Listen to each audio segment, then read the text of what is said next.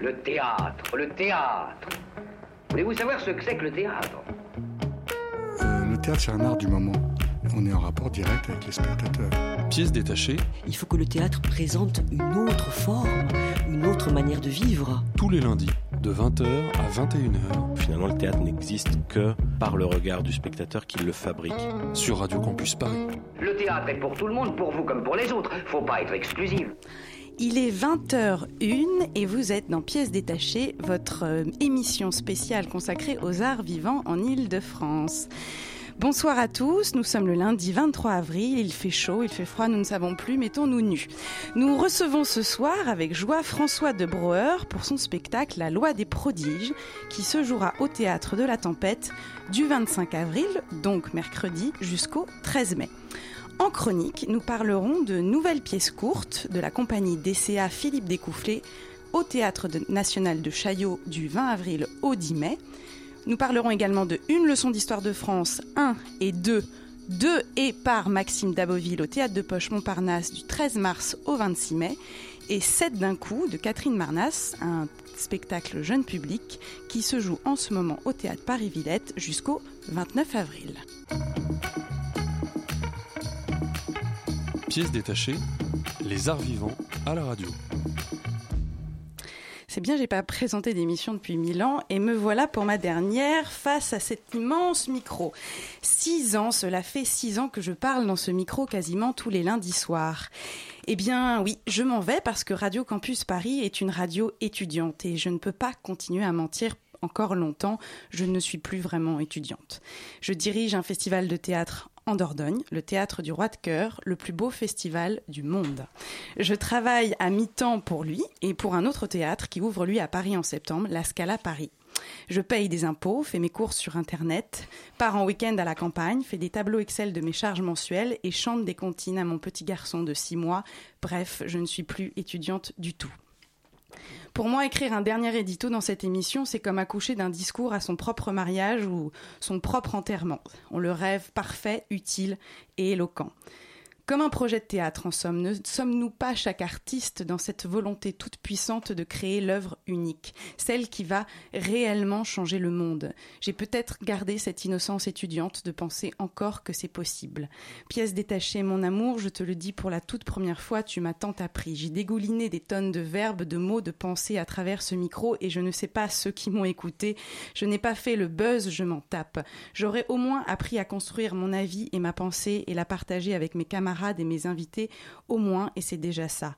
Ton devoir de citoyen, il se place là, juste à côté de toi. Il n'est pas dans le nombre de likes, de cœurs Instagram, il est là, tout chaud et vibrant de sang, de chair et d'oxygène à côté de moi.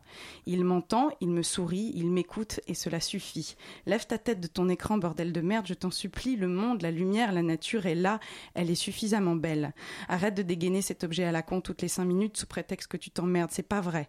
L'ennui, ça n'existe pas, ou alors réservé à la dépression, et je parle là de la maladie, pas de la morosité que tu couvres dans ta poche et que tu balances ta carte, je suis déprimé tous les quarts d'heure, rien à voir.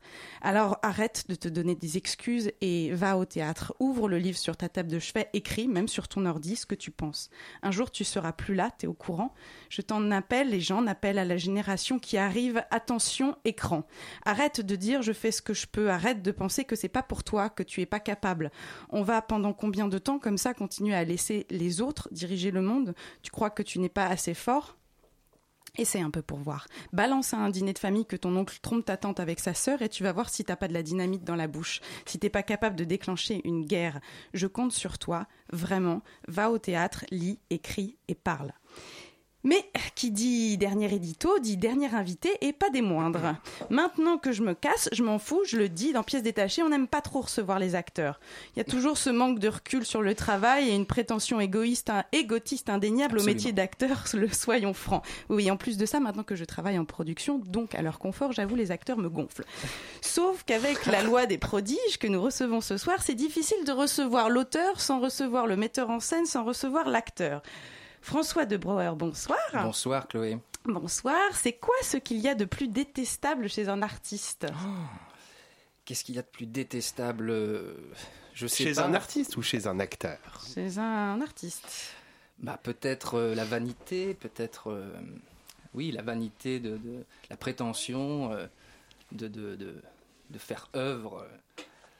Je, ouais, je saurais pas Ouais, un, petit, un petit truc concret d'une coquetterie, un truc qui te gonfle chez un acteur ou chez un artiste la plupart du temps. Écoute, ce qui me gonfle chez moi, euh, c'est mon angoisse. Alors peut-être que c'est l'angoisse des acteurs qui me gonfle. C'est vrai que les partenaires angoissés, parfois, c'est un peu gonflant. Voilà. Pour écrire, mettre en scène et jouer ton propre spectacle, tu ne fais donc confiance à personne? Oula, oula, ça On commence l'attendait ferme. pas celle-là. Oui, oui, oui, elle fait un petit peu mal. Euh, si, si, absolument. Je, fais absolument confiance à Joséphine Serre, à Louis Arène, à François Menou, qui sont des collaborateurs très précieux sur ce spectacle. Donc, euh, non, je serais pas capable, absolument incapable de faire ce spectacle euh, tout seul. On a besoin d'un regard extérieur. euh, le seul en scène a ses, a ses limites quand même. Alors François, moi je suis, je suis très content de vous recevoir parce que j'ai vu deux fois votre spectacle et j'ai même fait une de mes premières chroniques sur vous. Ça, Alors, je ne sais pas si vous l'avez utilisé, mais euh, Absolument, on l'a utilisé. On l'a utilisé, on l'a adoré. On était très fiers de cette chronique. Eh ben alors, on s'adore mutuellement et ça, ça me fait très plaisir. Alors, votre spectacle, La Loi des prodiges ou La Réforme Goutard, est-ce que vous pouvez nous raconter l'histoire? En tout cas, en tout cas, pourquoi ce titre? Et après, racontez-nous l'histoire ou inversement, comme vous voulez. Alors ouais, c'est deux questions. Le, le- le- le titre et l'histoire. Euh, l'histoire, c'est un homme politique qui veut se débarrasser des artistes. Voilà, ça c'est le, le postulat. Après, moi, je me suis amusé à aller chercher euh, dans son enfance euh, les traumatismes, un peu à la manière des biopics à l'américaine, les traumatismes qui l'ont amené à cette détestation de l'art et des artistes. Donc ça, c'est l'histoire. Après, pourquoi le titre, euh, La loi des prodiges? Il se trouve qu'un titre, ça doit remplir deux fonctions, ça doit, euh, ça doit raconter l'histoire et ça doit donner envie de venir voir le spectacle. Je n'ai pas réussi à trouver un titre qui réunit ces deux fonctions. Donc j'avais deux titres, euh, La réforme Goutard qui racontait très bien euh, le thème puisque cet homme politique va essayer de faire passer une réforme drastique. Et, euh, et euh, La loi des prodiges, qui était un titre plus abstrait, qui me racontait le, le spectacle abstraitement. Je pouvais le lier à toutes les scènes du spectacle, mais, mais il ne le raconte pas concrètement. Donc j'ai fait le choix de La loi des prodiges parce que c'est il remplit la fonction de donner un peu envie de venir voir le spectacle, un peu plus que la réforme Goutard. Voilà, c'était un peu ça le choix. Mais c'est un titre que, j'aime beaucoup. Après, je pourrais un peu broder sur euh, c'est les différentes acceptions des mots prodige et, loi. Le prodige, c'est à la fois les, œuvres d'art. euh, enfin, on peut considérer c'est que les œuvres d'art sont des actes un peu magiques. Euh, les prodiges, c'est chacun de ces protagonistes, le, soit prétend euh, être prodigieux, soit l'est, euh, par exemple dans le cadre du, du- du- du personnage principal, c'est un enfant prodige dans la mesure où il a ce qu'on pourrait appeler un- un- enfin, il a un, un quotient intellectuel un peu supérieur à la moyenne. On s'en rend compte assez rapidement dans la première scène quand il est enfant avec sa maman. Mais voilà, le fait euh, d'avoir euh, d'avoir une intelligence rationnelle comme ça, euh, grande intelligence rationnelle, ne, ne- ne rend pas plus sensible. et- Mais, voilà. mais euh, alors, euh, euh, j'en- j'entends bien tout ce que vous me dites. Oui. Et, euh, et je me souviens, je, alors je reparle de moi encore une fois, c'est terrible. Sur, ma- sur, toi, sur, parce que sur pas- la chronique que j'avais fait, eh ben, j'avais utilisé prodige et notamment prodigieux pour qualifier votre, Ouais, ouais. votre jeu. Et euh, du coup, vous parlez de ce petit garçon, tout ça. Y a-t-il des éléments autobiographiques un peu? Est-ce que la loi des prodiges, c'est pas votre titre plutôt que Alors- le titre de votre vie? vous. Euh, non, non, je, je, je crois pas, j'espère pas, ou de manière tout à fait inconsciente. Il y a aucun élément, la toile déchirée. Si, si, si, si, si, si. Ah. Non, non, mais c'est-à-dire que, euh, voilà, moi j'ai voulu me démarquer tout de suite de mon idole qui m'a euh, inspiré, euh, euh, qui, qui m'a amené à travailler de cette manière-là, à improviser de cette manière-là, qui est Philippe Cobert, et qui lui euh, raconte, euh, raconte son histoire, raconte sa vie. Et je voulais d'emblée euh, sortir de ce schéma-là et ne pas raconter les affres de la création, l'histoire d'un artiste. Mais il se trouve que dans mes improvisations, il y avait beaucoup de situations avec des artistes. Et donc, avec Louis, euh, quand je suis arrivé avec toutes ces improvisations, on a commencé à parler sur le fil rouge qu'on pourrait, pourrait tisser, parce que euh, moi, je voulais absolument pas trouver à la fois le personnage principal, ni la thématique d'emblée. Je voulais qu'il y ait une, une, masse de, matériel fantasmagorique qui soit né de l'improvisation avant de, pitcher cette histoire. Donc quand je suis arrivé avec toutes ces impros, on s'est rendu compte qu'il y avait beaucoup d'artistes, il y avait beaucoup d'artistes dans les situations. Et on a repensé à ce personnage, qui est une Rémi Goutard, qui est une création sur un autre spectacle avec Louis. On adorait ce- cette bonhomie enfantine alliée à ce- cet esprit rationnel et tyrannique. Et donc, euh, on s'est dit, mais si on le confrontait aux artistes, qu'est-ce que ça donnerait? Eh bien, ça donne un type qui, euh, qui veut absolument euh, en, en découdre avec l'art et les artistes. Et on s'est dit, tiens, ça, c'est une bonne idée. Et on a pu récupérer un certain nombre des improvisations autour de ce personnage qui est devenu central, mais qui qui n'était pas du tout euh, à la base. Mais c'était quoi ta question? Bah, C'était les éléments ah oui, les, les autobiographiques éléments du spectacle. autobiographiques. Bah, écoute, euh, donc voilà, je voulais, je voulais me détacher de, de- de mon idole en, en, en partant pas sur, euh, sur une vraie autobiographie. Et puis, je voulais aussi me détacher de cette habitude qu'il y a dans les seuls en scène. Euh, c'est- ça me semblait être une, une facilité narrative. Je dis pas que c'est facile, c'est pas du tout facile de faire ce que font les one man shows, ce que fait Cobert. Évidemment, c'est pas facile. Mais je voulais me ça me semblait être une facilité narrative et j'avais envie de me coller à, à la construction de, de, de- de- de personnages fictifs. Je voulais, euh, je voulais vraiment me, me, me- me coller à, à ça, à une, à une structuration dramatique, à la caractérisation de personnages. Euh, Oui, parce que pour ceux qui n'ont pas vu le spectacle, c'est un seul en scène avec évidemment une multitude de personnages que vous incarnez. Oui. Et euh, quels, quels sont finalement les éléments dramaturgiques qui ont aidé à la construction de ce spectacle euh, dans, le- dans, Vous parlez de, de- de- des références cinématographiques que finalement que vous êtes allé un petit peu piocher à droite à gauche. C'est vraiment le cas? Et, enfin, comment, Bah, la- référence cinématographique, euh, j'ai pas pensé à, à- tellement à des films en particulier, mais en tout cas, je me suis aidé de méthodes scénaristiques pour construire l'histoire. Parce que, en effet, contrairement à la plupart des seuls en scène, euh, oui, donc donc il y a, il y a- il y a plusieurs personnages, mais ces personnages, il y a- mais il y a une continuité dramatique. Donc c'est une vraie histoire. Le récit du héros, quoi. Voilà, le récit du héros, c'est une pièce, et, et c'est une pièce qui est maintenant euh, éditée, qu'on vend aussi à la fin du spectacle.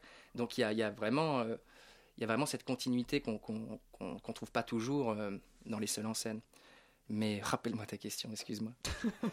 c'était les outils dramaturgiques utilisés Oui, oui, pour la voilà. construction Non, le cinéma par rapport au cinéma. Ouais. pas Oui, par, facile. bah, par rapport au cinéma, euh, c'est-à-dire que ce dont on se rend compte euh, avec le travail de Cobert et avec ses codes de jeu, c'est qu'en fait, il y a un imaginaire cinématographique collectif très très très très important qu'on peut utiliser au théâtre. Hmm. C'est-à-dire que je, je me rends compte que dans, dans, par exemple, le, le spectateur fait des chants contre chants. J'ai pas besoin. Le, le, le, le spectateur panote avec la caméra. Mm. Le, le spectateur se construit son décor. Et, euh, et donc, on peut utiliser cette euh, technique cinématographique au théâtre. Et ça, c'est assez intéressant parce que c'est, je crois, c'est assez nouveau. euh, euh, en tout cas, avec le, le- dans le travail du seul en scène, avec euh, ce que fait Cobert. Et d'ailleurs, Cobert, euh, j'avais vu ça dans une interview, au départ voulait faire un film, raconter l'histoire du soleil, l'histoire de Mnouchkine, mais il voulait en faire un film, et puis il l'a raconté à ses amis, euh, à ses collaborateurs, à sa femme, et puis ils se sont rendus compte qu'en racontant avec sa capacité de composition et d'improvisation, c'était hyper mieux. intéressant. Donc en fait, on a, c'est comme si ce, ce spectacle, c'est comme un scénariste qui raconterait son film. Sauf qu'il dit pas le personnage dit que, le personnage rétorque que. Euh, voilà, on coupe ces, on coupe euh, ces phrases-là. Je sais pas comment ça s'appelle euh, euh, en orthographe. Enfin, Voilà, narration. Ouais, ouais. Oui. mais et on est de, de plein pied euh, dans les situations avec que les dialogues qui sont des dialogues serrés euh, et naturalistes. Voilà.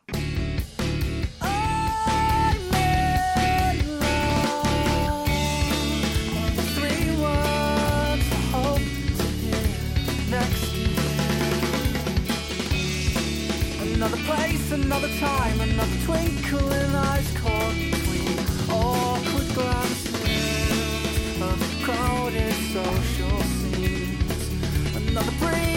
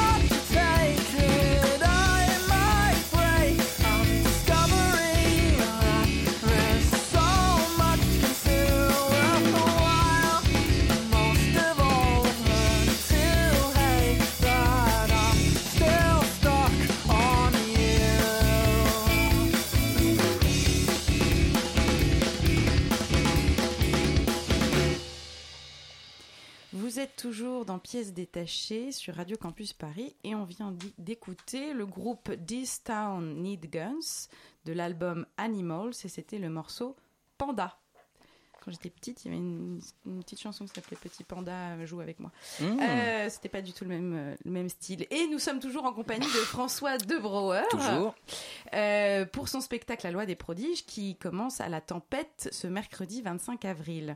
François, on parlait donc du spectacle et euh, Rémi Goutard, le personnage principal, Ouais. est donc un homme politique euh, qui a envie de détruire euh, intégralement, enfin en tout cas, l'activité des artistes. Ouais. Je dis non, c'est pas Non, non, tu- non, non, mais c'est juste que c'est un homme politique sur une petite partie finalement du spectacle parce que c'est vraiment un biopic. Enfin, c'est vraiment. On le suit toute sa vie. Voilà, on le suit Oui. toute sa vie. C'est- sa vie depuis sa naissance jusqu'à une trentaine d'années, au début de sa vie politique, quand il commence à avoir du succès et qui va essayer de faire passer sa fameuse réforme douteuse. Et du, est-ce que tu t'es posé la question? Je vous vois, je tutoie, je passe de tout au Ouais. toi. Euh, on, la question d'un monde sans artiste, à, quoi, à quoi ça ressemblerait? Puisque finalement, c'est un peu, on en a, on en a finalement un peu peur au début du spectacle que la chose arrive. Absolument. Et on s'est amusé dans le dernier acte euh, de la pièce, justement, de faire advenir euh, une idée de ce que pourrait être ce monde sans artiste. En fait, ce, Rémi Goutard, il a une tare euh, qui est assez euh, qui est poétique, c'est qu'il ne rêve pas. Et arrive un moment, quand justement au moment où va passer cette fameuse, euh, cette fameuse réforme, il va faire un cauchemar terrible. Alors on ne sait pas si ça va le faire renoncer ou pas à son, à son plan, mais dans ce cauchemar terrible, il va visualiser ce que serait le monde si, euh, si enfin du moins sa société, s'il la dirigeait et qu'elle était justement dirigée contre, contre l'art et les artistes. Et c'est quelque chose qui vous fait peur, une chose qui est possible pour vous? Sans rentrer dans le concret de, ce que, de la non, pièce? Non, non, je, je, je- c'est, c'est, non, non, je pense pas. euh, j'ai pas de, de, de grande angoisse euh, vis-à-vis de ça. Euh, c'est pas une espèce de, de, de- de conscience sociale aiguë qui m'a, qui, m'a, qui m'a embarqué sur cette thématique avec un. Non, parce que c'est vrai qu'on pourrait se dire, vu qu'il y a un- comme un- une espèce de volonté un peu politique de dire quelque chose à, à travers ce spectacle. Tout de suite, quand- dès qu'on met de la politique dans un spectacle, déjà, on dit toujours. On se dit qu'il est engagé. Non, non, non. Alors ça, c'est sûr, il est pas non, c'est pas le cas du tout. Est-ce que je suis engagé Pas, pas Non. forcément engagé, mais il y a une Non, mais- réflexion derrière. Oui, bien sûr, il y a une réflexion. Le, le fait, euh, le fait qu'il y ait quand même une réflexion sociale et, et politique, oui, euh, il y, en a une. Maintenant, c'est euh, pas ça le moteur, comme tu l'as dit au début de, de cette émission, c'est beaucoup plus euh, euh, zégotique euh, comme moteur. On va dire que c'était vraiment de, de me lancer dans le, dans, dans le seul en scène. Et cette thématique, comme je te disais, elle est arrivée euh, un peu plus tard dans, la- dans le processus. Il y avait déjà beaucoup d'improvisation. Mais c'est vrai que, que c'est- c'est- ce, qui, ce qui me questionnait plus, c'était l'utilité des, lar- des- des artistes. C'est-à-dire, Mm. c'était à la fois euh, mon utilité intimement en tant qu'artiste. Je n'arrivais pas à concevoir mon métier euh, de manière totalement inutile. Et donc, ce sentiment intime est quand même à la base d'une conscience sociale. Et le spectacle, on l'a vu, a, a eu une petite tournée, et notamment dans pas forcément dans des villes avec, euh, avec des centres culturels ou des scènes nationales, donc euh, des villes un peu plus reculées. Justement, comment il est accueilli le spectacle par des gens qui viennent là en se disant qu'ils veulent être divertis, donc ce, ce public Ouais. qu'on dit plus populaire, comment il entend justement? Est-ce qu'il entend le fond? Est-ce qu'il ou sinon il voit juste le, le divertissement de tout cet, cet enchaînement de personnages, la performance de l'acteur qui Mm. euh, est capable de, enfin, avec un peu de recul, euh, tu dirais quoi? Comment ils le reçoivent? Je, Bon, je sais pas exactement, il faudrait être dans leur tête, mais, euh, mais euh, ce dont je me rends compte, c'est qu'en effet, il y a, il y a un type seul en scène, pour des gens qui vont pas beaucoup au théâtre, euh, en général, euh, ça équivaut à un spectacle humoristique. C'est forcément humoristique. Et puis, les lieux aussi, en général, communiquent là-dessus, ils mettent humour. Euh, et moi, je ne conçois pas d'écrire quoi que ce soit sans faire rire à un moment, à un moment donné, mais il n'y a pas d'injonction humoristique dans l'écriture. Il y a des choses qui sont beaucoup plus, euh, plus émouvantes et qui ont été tout aussi importantes euh, à, voilà, affirmer dans, dans la pièce. Mais euh, je- oui, il y, a- il y a une espèce de malentendu qui se dissipe. euh, au début, on se dit tiens, va falloir quand même un peu réfléchir à cette thématique Ah oui, de l'utilité le, des le artistes. titre est mystérieux. Oui, oui, voilà. Le, le titre fait son office euh, un peu mystérieux. Mais, euh, mais je- j'espère qu'ils en sortent euh, plutôt contents. Ils se sont dit, bon, on n'a pas vu ce qu'on attendait, mais, mais Mm. on a vu quelque chose qui nous a plu, j'espère. Alors vous nous avez parlé un peu de la genèse du spectacle, vous avez fait pas mal d'improvisation et tout, Mm. mais jusqu'à quel point, parce que vous êtes euh, François de Breuer est marqué partout, jusqu'à quel point vous avez réussi à travailler seul Et à quel moment vous avez fait appel à une collaboration artistique? Alors euh, Ouais. si, si, si je ne me trompe pas, de Louis Arène et Joséphine Serre. Absolument. Euh, oui, alors, c'est-à-dire qu'il y a un outil qui est formidable. euh, quand on est dans mon cas et qu'on considère que ce qu'il y a de plus intéressant dans, ce qu'on peut écrire, ce sont des impulsions de jeu, c'est la caméra. Donc finalement, euh, l'acteur et le metteur en scène, on peut se dédoubler grâce à cet outil parce que on va improviser, donc on va s'oublier un peu dans des, dans des fantasmes improvisés. Et puis, euh, et puis ensuite, on regarde ce qu'on a fait. Et là, d'un coup, on devient un metteur en scène qui dit Tiens, ça c'est intéressant. Le metteur en scène et l'auteur. Tiens, ça c'est intéressant, ça ça me plaît. Ça, il faudrait creuser. Tiens, ça, il y a une idée. Donc euh, voilà, il y a, il y a quand même une, une vraie autonomie dans, ce, dans, dans- dans cette démarche de travail. Mais arrive un moment donné euh, où, euh, où on a besoin du regard extérieur parce On a que plus de recul. oui, on n'a plus de recul. Et Louis, lui, il est intervenu dans tout le processus de création, absolument tout le temps, mais il avait peu de temps à l'époque parce qu'il était à la Comédie Française, donc il, voilà, il pouvait m'accorder que peu de temps, mais il a vraiment participé à toutes Il les étapes. Et, Joséphine, euh, Joséphine, elle, j'ai fait appel à elle euh, euh, plutôt au moment où il a fallu structurer l'histoire. Mais finalement, après, elle est restée sur toutes les répétitions parce qu'elle était, elle s'est avérée aussi très, très douée sur le, la direction, sur voilà. Donc, bah, je savais qu'elle l'était. Ce sont tous les deux quand même des auteurs, des metteurs en scène et des, acteurs que je connais depuis longtemps, qui sont des amis. Donc, le gros de leur travail aussi, ça a été de, de m'aider à, à conquérir la confiance dont j'avais besoin aussi pour m'embarquer dans cette, euh, dans cette histoire, parce que la capacité de travail, euh, je l'avais, le désir, je l'avais, mais il faut, il faut des amis, il faut des regards. euh, il faut Oui, des je me suis toujours pour- pour- demandé s'il y avait pas, quand on travaille tout seul, on prend pas plus de pauses. on perd du temps de travail. non, mais Ah oui, oui, non, non, mais on prend Bon, des bah, pauses. je vais faire une petite Non, mais il y a pause. des moments, des- oui, oui, oui, c'est, c'est- ça c'est un peu difficile de se, de, oui, de, de- d'être Ou au contraire, rigoureux, rigoureux de, de la discipline, c'est, c'est, c'est difficile. Non, mais au contraire, on, on peut aussi se retrouver dans un, dans un, dans un chemin euh, et, se dire et, pas, et plus voir leur passé, euh, puisqu'il y a personne pour vous rappeler. de C'est quoi votre de- rythme, François? Non, mais par exemple, tu parles des pauses. Il y a, il y a- quand tu prends une pause dans une improvisation qui dure 10 minutes et qu'ensuite tu la regardes, et que tu regardes 10 minutes d'un type qui est en pause dans une improvisation en te disant ça va repartir à un moment donné et il y aura sûrement une très bonne idée, là tu te dis quand même, faut être un peu dingue euh, pour, pour se lancer dans ce genre de, de- travail. Mais. euh, oui, non, non, là, c'est vrai que la rigueur, c'est peut-être ce qu'il y a de plus, plus, plus difficile. Et c'est vrai qu'à la fin des répétitions, là, c'est pour ça que moi j'ai besoin d'eux aussi, là, quelques jours, euh, pour, pour la reprise à la tempête. J'ai besoin de leur regard, j'ai besoin de, m'oublier dans, dans la partition et, et que eux puissent me dire attention, là, si, ça, et puis aussi en termes de mise en place.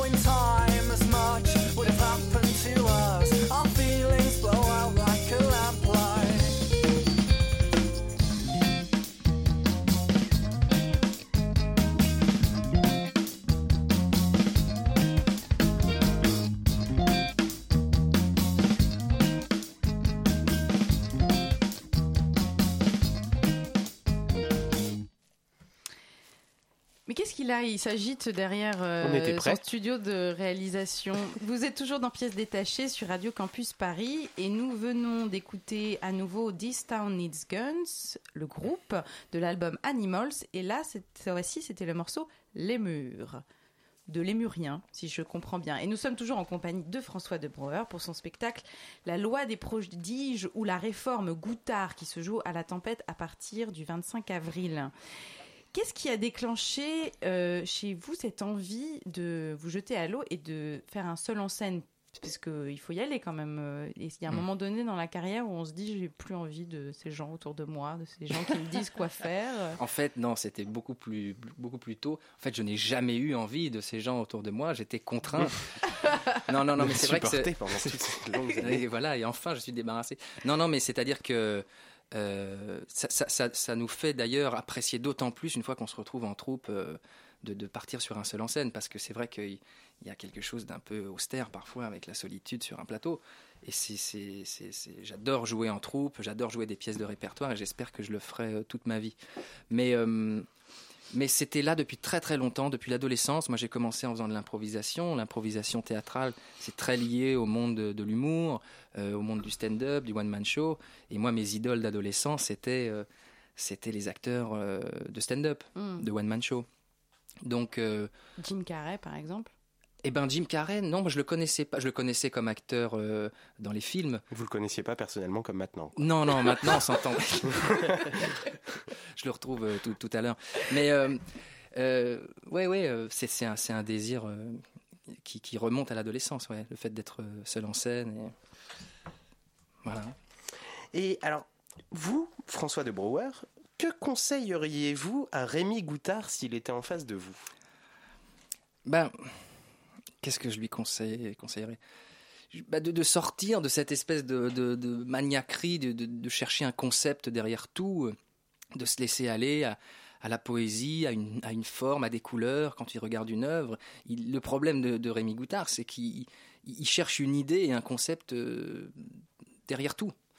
Euh, il est enfermé dans ce rationalisme. Rien n'est euh, gratuit. rien n'est gratuit.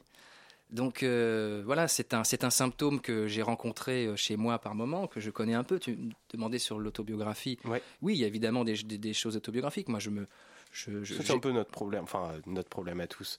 En tout cas, de trop réfléchir, certaines fois, on se perd dans Mm. trop de réflexion et on perd justement. Non, on est La là. Comme ce que Chloé disait, s'ennuyer, tout simplement, c'est des choses euh, Oui, pas absolument. forcément essayer de remplir ou de justifier tout. Absolument, absolument. Moi, je, je, je- par exemple, je commence tout juste à découvrir le plaisir euh, de lire de la poésie pure ou d'écouter des chansons qui sont euh, qui, derrière lesquelles il n'y a aucune, euh, aucune histoire, aucun personnage qui la tient, qui, qui est juste des, des errances poétiques. Les Bachung, là, le, groupe récent, Feu Chatterton.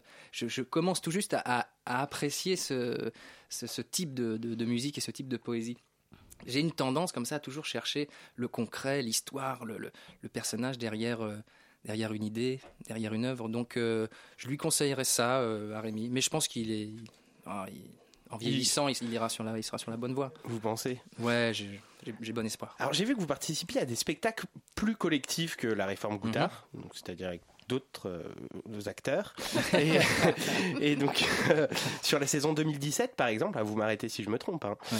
euh, vous participiez à plus de six spectacles en même temps. Ah bon, non, j'ai dû mentir sur mon, sur mon CV, c'est pas Ah ouais, possible. ah, fait, oh, Non, non. parce que du coup d'où ma question, comment vous gérez votre emploi du temps et à qui donnez-vous la priorité? Mais c'est quoi les spectacles, les six? Ah bah là j'ai plus la, la liste. Ah, vous avez pas euh, la liste euh, j'ai plus la liste, euh, c'est sur le dossier de presse, figurez-vous. Ben, la priorité, elle se donne petit à petit au, au- au solo parce que ça a pris de l'importance, c'est devenu euh, viable aussi euh, financièrement. Le problème, c'est que c'est que j'adore euh, j'adore jouer ce spectacle, mais ça a mis du temps à émerger quand même. Donc euh, donc euh, il fallait bien travailler avec d'autres euh, pour pour gagner sa vie. Non non mais c'est un équilibre maintenant. En plus, on- maintenant le- les projets collectifs, les pièces de répertoire, on me propose plus de choses, donc je peux aussi euh, j'ai plus de choix, je peux choisir des choses qui me qui me, qui me plaisent vraiment. Maintenant, le, le- comment dire, le, le, le- le thermomètre de tout ça, c'est, le désir d'incarner, d'incarner un personnage, d'incarner un auteur, et, et- et une proposition euh, collective pourrait prendre le pas sur le désir de, de, de tourner le solo ou de le reprendre, si elle était vraiment, euh, nourri. Est-ce nourri est-ce qu'il y a de des projets de, de solo euh, dans la valise? Est-ce que, est-ce que Rémi Ouais. Goutard reviendra ou avec une autre cause à défendre? Non, non, Rémi Goutard reviendra pas. Mais Ouais, parce qu'il est là déjà. En- mais, mais en tout cas, ce solo, je pense, j'espère, va engendrer un autre solo euh, parce que parce que je suis hyper euh, hyper content de, de, ce travail. Euh, mais il a déjà commencé à avoir 3-4 ans et puis moi j'ai évolué et j'ai envie euh, voilà envie de poursuivre le travail sur le sur le seul en scène mais avec des collaborateurs aussi des concepteurs des gens qui pourraient m'accompagner en vidéo en musique je voudrais voilà m'offrir le luxe d'être accompagné par, par plus de gens, d'avoir voilà, plus de gens avec qui dialoguer et, des éléments aussi du théâtre contemporain. Donc euh, c'est en train de, de rêver. J'ai en fait un, j'ai un concept de spectacle Ah, qui est déjà y est. écrit, créé. Maintenant, quand est-ce que ça va s'engager en production, avec qui et dans quel cadre? Moi, je n'arrive pas à, à très bien travailler si j'ai pas un cadre euh, Précis. un cadre assez précis. Après, les choses, une fois qu'elles sont Chaque chose en son temps aussi. Voilà, chaque chose en son temps. Alors, j'ai une question un peu, euh, un peu last- bonus. last- last Si, oui. si Rémi Goutard avait un alter ego dans la vie politique actuelle, ce serait qui? Malheureusement, ce serait Macron, mais c'est pas tout à fait juste parce que je crois que c'est c'est quelqu'un qui C'est devenu s'intéresse, président de la République. qui s'intéresse à l'art. Mais en fait, ce qui s'est passé, je, veux dire à quel point je suis, j'ai une conscience politique aiguë. Ce qui s'est passé quand Macron a été élu, je me suis dit merde, ils vont penser que Que j'ai fait ils ça. vont que j'ai euh, pensé que j'ai- que j'ai fait euh, Rémi Goutard parce qu'il faut savoir que Rémi Goutard a un cheveu sur la langue et, et qu'il a cette bonhomie enfantine et que voilà par exemple Ils Gérard imite Macron en faisant comme ça euh, il le fait comme ça euh, Macron euh, Gérard C'est vrai. euh, vrai, ouais ouais. c'est vrai et donc je me suis dit ça y est ils vont penser que c'est parce que je- j'essaie d'imiter Macron alors que pas du tout Euh, mais disons euh, dans- disons cette espèce cette, cette austérité euh, et cette, cette, cette jeunesse, euh, oui, on, on- ça pourrait être. euh, Ça pourrait être Macron. Ça oui, c'est le côté un peu euh, bo- bon élève insupportable, quoi. C'est ça? Ouais, oui, peut- voilà, exactement, exactement, exactement. Même si sur les idées, euh, il est quand même plus à droite, notre cher Rémi Goutard. Eh bien, merci François de Breuer d'être venu euh, nous rendre visite à Radio Merci à vous Campus pour. Paris, de- d'avoir laissé un temps à ces jeunes étudiants pour poser des questions fort intéressantes. C'était donc François de Breuer qui nous a présenté son spectacle La loi des prodiges, qui se jouera au Théâtre de la Tempête du 25 avril au 13 mai.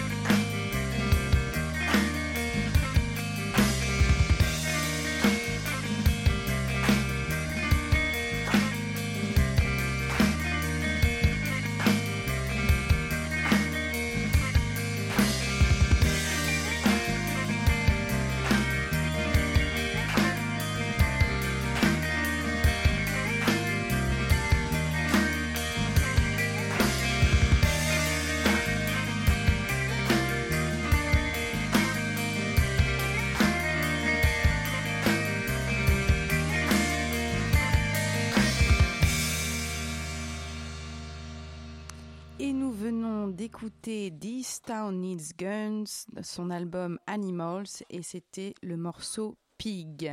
Vous êtes toujours dans Pièces détachées sur Radio Campus Paris et nous allons passer au tour de table de l'actualité théâtrale en Ile-de-France. C'est parti. Il s'agit d'une, histoire, euh, c'est- c'est-à-dire qu'en fait, il s'agit plus d'un concept d'histoire. Alors cette semaine c'était pas facile parce que c'est les vacances scolaires et à partir du moment où c'est les vacances scolaires, tout le monde fait grève dans les théâtres et donc on décide de plus faire de spectacle, on fait une pause, on part en vacances. Encore une fois, qui travaille vraiment les artistes ou les infographistes Euh, Ce soir, nous parlerons donc une leçon d'histoire de France 1 et 2, 2 et par Maxime Daboville au théâtre de Poche Montparnasse du 13 mars qui se joue du 13 mars au 26 mai. Nous parlerons également de 7 d'un coup de Catherine Marnas au théâtre Paris-Villette du 19 au 29 avril. Mais on commence tout de suite avec nouvelle pièce courte, compagnie DCA Philippe Découfflé, au Théâtre National de Chaillot du 20 avril au 10 mai. Camilla, bonsoir. Bonsoir. Alors, qu'est-ce que raconte-nous ce que tu es allé voir Oui, une nouvelle pièce courte. Je l'ai infantilisé. je suis C'est un ensemble des cinq pièces séquences. Voici les titres. Trio, Le Trou, Vivaldi, Évolution, Voyage au Japon. Donc difficile de tout résumer. Oui. Dans la première séquence, trio, trois danseurs avec un piano qui chantent et font du bruit avec leur bouche, avec leur corps. Cette fluidité et maîtrise des musiques, chant et danse est intéressante, mais nous donne l'impression d'être dans un vieux musical américain. Mais attention classe, parce qu'ils sont tous habillés en noir et ils savent tout très bien tout faire. Deuxième séquence, le trou. Il y a un trou et les comédiens, les comédiens, les danseurs tombent, bougent, des dents sortent. Voilà, c'est les trous. Un moment de grâce, on voit encore mélanger à moitié homme et moitié femme qui nous plonge pour un instant dans une dimension poétique. Rare. Troisième séquence, c'est Vivaldi. C'est du néoclassique à la manière de Philippe Découfflé. Il y a des costumes avec des motifs géométriques, très colorés et très beaux. Mais c'est tout extrêmement propre, prévisible, inintéressante. Hélas, j'ai eu l'impression d'assister à une messe. Quatrième séquence, évolution, on passe. Et cinquième séquence, c'est un peu, c'est peut-être la plus intéressante des cinq, voyage au Japon. Un gros délire à partir de l'univers japonais, les voyages, la télévision, l'esthétique, la sexualité et les monts Fuji. J'ai suivi avec attention, mais bon, ça ne sort pas quand même d'une forme de divertissement. Franchement, je n'ai rien ressenti pendant une heure et demie. J'ai eu l'impression de regarder une série de publicités pour parfum au cinéma. Vous voyez un peu les styles, classe, beau, mais vide. Après, j'ai trouvé quand même l'utilisation de la vidéo pour décomposer les mouvements intéressante, mais ça ne suffit pas à nous faire engloutir cette heure et demie. Donc, d'une chose, je suis bien sûr désormais, Philippe Découfflé, c'est dilater, dilater les temps. Dilettant. Non, dilater Non, il a dilaté le temps. Ah, Oui. dilater le temps, qu'est-ce que je suis bête. Pardon. Et, du donc, coup- toi, Antoine Non, mais attends, évolution, tu l'as zappé euh, Oui. Ok, d'accord, voilà. Bon. Eh Alors, bah, toi, eh bah, alors, euh, bah, bah, moi j'ai bien aimé. j'ai bien aimé. Alors, moi, ce que j'ai euh, bien aimé, moi, je trouvais qu'ils respiraient bien ensemble. Alors, je suis pas un aficionados de la danse. Je suis allé en voir pas mal, mais je suis pas un, un- un vrai expert. Mais Donc, moi je me fie avec mes outils, euh, la respiration, l'écoute, euh, la fluidité. Et en ce sens, moi, j'ai trouvé ça assez réussi. Après, on va me dire, c'est peut-être la base pour de la danse, mais n'empêche que moi, ça m'a plu. Euh, alors, j'ai trouvé le début du spectacle. Il y a un côté pop dans le spectacle qui, moi, m'a bien plu. Complètement. Mais je savais que ça, euh, ça allait te plaire. Ben oui, moi, je suis, je un peu, euh, un, un peu Tu pop. vois les côtés un peu anglais. Exactement, un, côté un peu à l'américaine, un Oui. peu anglais. Euh, ça m'a effectivement bien plu, notamment. Alors bah, après, moi, je suis impressionnable aussi. Hein. Je suis un humain. Euh, ils sont, c'est très pluridisciplinaire. Ils, ils dansent, bien évidemment. Ils jouent tous des instruments. En tout cas, trois des cinq jouent des instruments et ils chantent. Et ils font les trois très très bien. Alors moi qui, qui, apprécie aussi beaucoup le chant, euh, là je commence à être un peu un expert tout ça, enfin un expert si on s'il y en a. Euh, alors là moi j'ai été impressionné parce qu'il euh, vraiment il, il bougeait, c'était assez physique et tout ça. Il jouait, il, il- changeait la gravité, il pouvait tomber et tout ça. Le souffle qui ne bouge pas, ça sonne de fou, la, voix est, juste superbe. Ah, Donc vraiment j'ai en plus adoré le chant et j'étais aussi Vas-y, je t'en prie, Oui, Camilla. moi je trouve qu'effectivement ces côtés pluridisciplinaires, c'est très intéressant. Très bien, mais et en plus, c'est assez fluide, bien maîtrisé. Malgré le fait qu'il y a une maîtrise absolue, comme tu dis, moi je trouve qu'il y a quelque chose de similaire dans l'Amplatel, mais là au moins il y a un sentiment. Il nous transmet quelque chose, alors que là, cette maîtrise, t'as l'impression que c'est au service du vide. Je comprends. Tu vois, la publicité de parfum. Oui, oui, je, je te rejoins là-dessus. Oui. Il y a quand même un, un côté propre euh, publicité de parfum. D'ailleurs, Philippe Descoufflet a fait beaucoup de publicité. Oui, Il est bon à ça. Mais il est bon à ça et écoute euh, pas mal. J'étais aussi impressionné, alors beaucoup, d'ailleurs ça pendant toute la pièce, j'étais impressionné par le danseur Julien Ferranti. Euh, c'est, il, est un, un- il est un peu gros. non mais ouais, il, il est bien enveloppé. Il, est, il est torse nu la plupart du temps. Il est beau. Il est beau, il danse hyper bien, d'une souplesse, d'une agilité. Il est très, lé- très léger. Lui aussi joue très bien du piano, euh, chante très bien. Oh, vraiment, moi, il, il- il- il m'a, euh, il m'a b- impressionné, il m'a attendri. Enfin, euh, rien que pour ça, c'est ça. Enfin, euh, il bouge comme un léopard. Vraiment, euh, voilà. C'est vrai, je l'avais oublié, mais ça, effectivement, Et- ça m'a marqué aussi. Et, et super. Moi, la, la scéno, je l'ai, bah, qui est très pop, du coup, je l'ai trouvé assez chouette. euh, malgré tout, euh, assez euh, sobre, des lumières. Enfin, euh, c'est- bien aimé les volets. Il y a des trucs de panneaux et tout. Ça, ça, moi, ça m'a assez plu. L'utilisation de la vidéo, j'ai trouvé génial. Où, il- où ils, ils utilisent des loopers pour le son, où ils font des boucles musicales qui reproduisent. Euh, donc c'est avec le body rythme à la bouche de vous avez reconnu le body rythme et euh, il l'utilise très bien ça combiné avec l'image le mélange des genres et tout. Alors si moi ça m'a bien transporté euh, entre concert et ballet pas mal. Et euh, bon bref il y a, un, moment quand même qui m'a fait chier faut, faut quand même que je le dise. Bah, tout le côté un peu ballet néoclassique le, Vivaldi alors que j'adore de base ça m'a un peu ennuyé. Les costumes un, peu- rappelant Wakanda pour ceux qui ont vu Black Panther un peu pub euh, de mauvais goût aussi. Bon, il y a, ce bémol là. Euh, ouais, une petite longueur, euh, petite longueur à la fin. Le voyage à Tokyo, c'est sympa. Bref, j'ai plutôt bien aimé, même s'il y a des longueurs.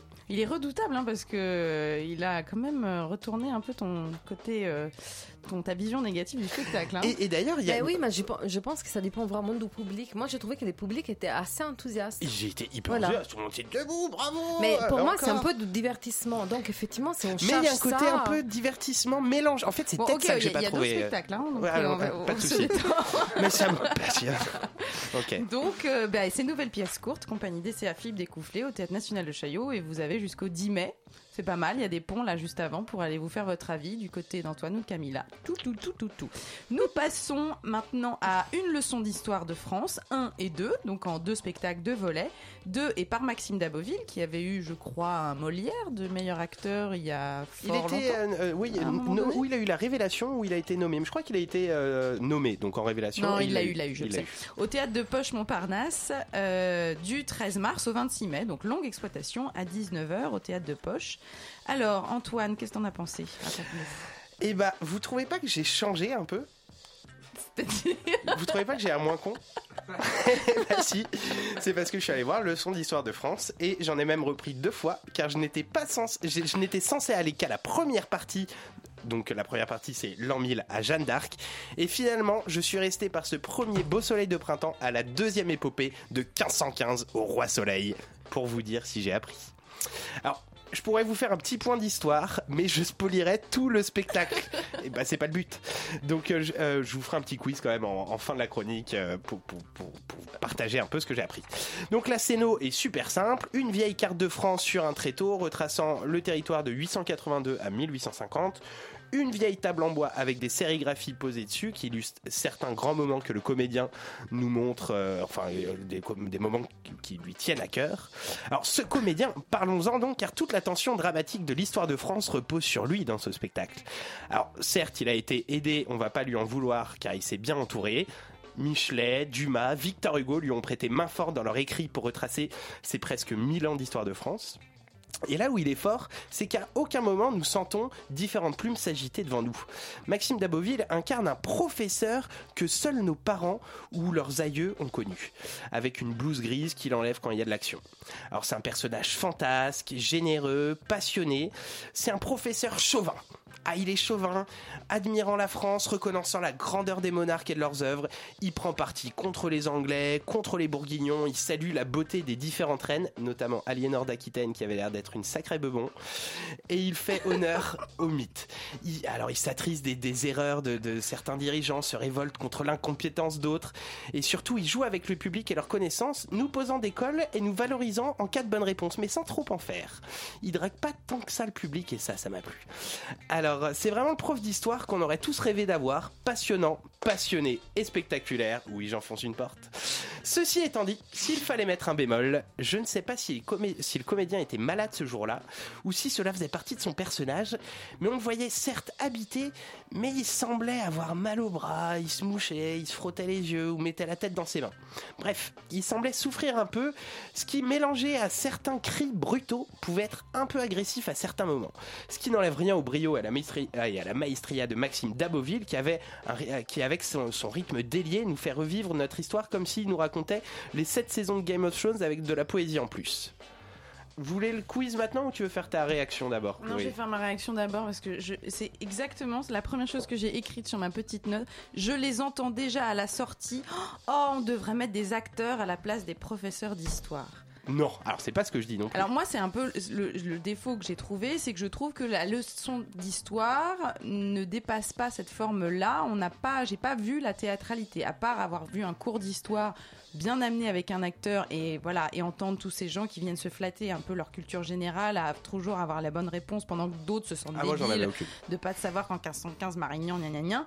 Euh, voilà. Après, moi j'ai bien aimé justement, tu vois, tout ce truc un peu euh, l'ambivalence entre le côté saoulé d'avoir tant fait la leçon et en même temps hyper la, la véracité, passion Ah. inébranlable de raconter l'histoire. Voilà.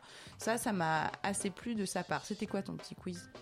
Ah, bah non, c'était un petit quiz euh, sy- sympa pour, pour, euh, pour, pour vous tester. Ah, tu vas nous tester. Non, mais ça c'est dégueulasse. Bon, vas-y. Bon, alors je vous teste. Vous Ah, êtes prêts ouais. François de Breuer est resté avec nous et François de Breuer peut participer. Alors, en, euh, je vais pas peut-être peut-être pas tous les faire, mais voilà. Après avoir assassiné le duc de Guise en 1588, Henri III déclare quoi? Il y a des, des réponses à choix multiples. Réponse A. Méchant moine, tu l'as tué. Réponse B. Il est encore plus grand, mort que vivant. Réponse C. J'ai failli attendre. Donc il y a le duc de Guise, euh, enfin qui s'est fait assassiner par Henri III. Euh, c'est la Saint-Barthélemy et tout ça, machin. Henri III, il gère pas trop. Ouais. Et, euh, et il sait pas trop quoi faire. On fait, mais faut le tuer et tout, machin. Bon, allez-y, tuez-le. Et pff, il le tue. Il regarde le cadavre et qu'est-ce qu'il dit?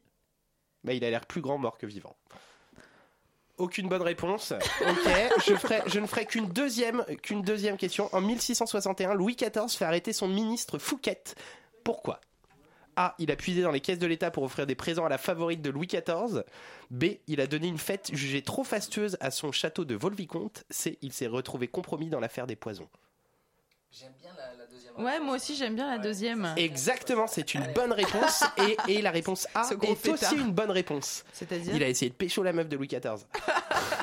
Et en plus, il a fait une grosse stuff, encore plus grosse que ce qu'organisait Louis XIV. Et ça, ça l'avait l'air. Voilà. Eh bien voilà, donc vous pouvez euh, vous faire une petite leçon d'histoire de France, 1 et 2. 2 et par Maxime Daboville au théâtre de Poche Montparnasse jusqu'au 26 mai, c'est quasiment tous les soirs à 19h. On finit avec 7 d'un coup, un spectacle tout public, jeune public au théâtre Paris-Villette, c'était théâtre que j'adore.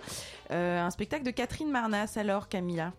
Mais écoute, j'ai bien aimé. J'ai beaucoup aimé ce spectacle et en plus j'adore ce théâtre Ouais. parce que chaque fois qu'on arrive, il y a cet accueil. Ah bah oui, Il y a on l'avait toujours reçu dans la l'émission, cette gentille, euh, je sais plus comment elle s'appelle. Louvreuse. Louvreuse. Oui, mais c'est incroyable. Mm. Donc on a déjà dans euh, Mm. on a déjà dans la magie du théâtre. Ouais, tout à fait. Alors, c'est d'un coup, c'est l'histoire d'un gamin, Olivier, tout petit, tout moche, tout gauche, qui adore lire, mais qui passe son temps à se faire harceler par des durs de l'école avec des capuches. Il ne sait pas jouer au foot, il n'est pas bien habillé comme il n'est pas habillé comme il faut, il se sent isolé. Quand il essaie de parler avec sa mère, sa mère le gronde, en lui expliquant qu'il faut arrêter de se comporter comme un bébé. Mais heureusement, dans cette solitude, il a toujours ses livres qui lui permettent de s'évader, d'aller ailleurs, de découvrir d'autres vies. Jusqu'au jour, jusqu'au jour où il tue, où il tue sept mouches d'un coup.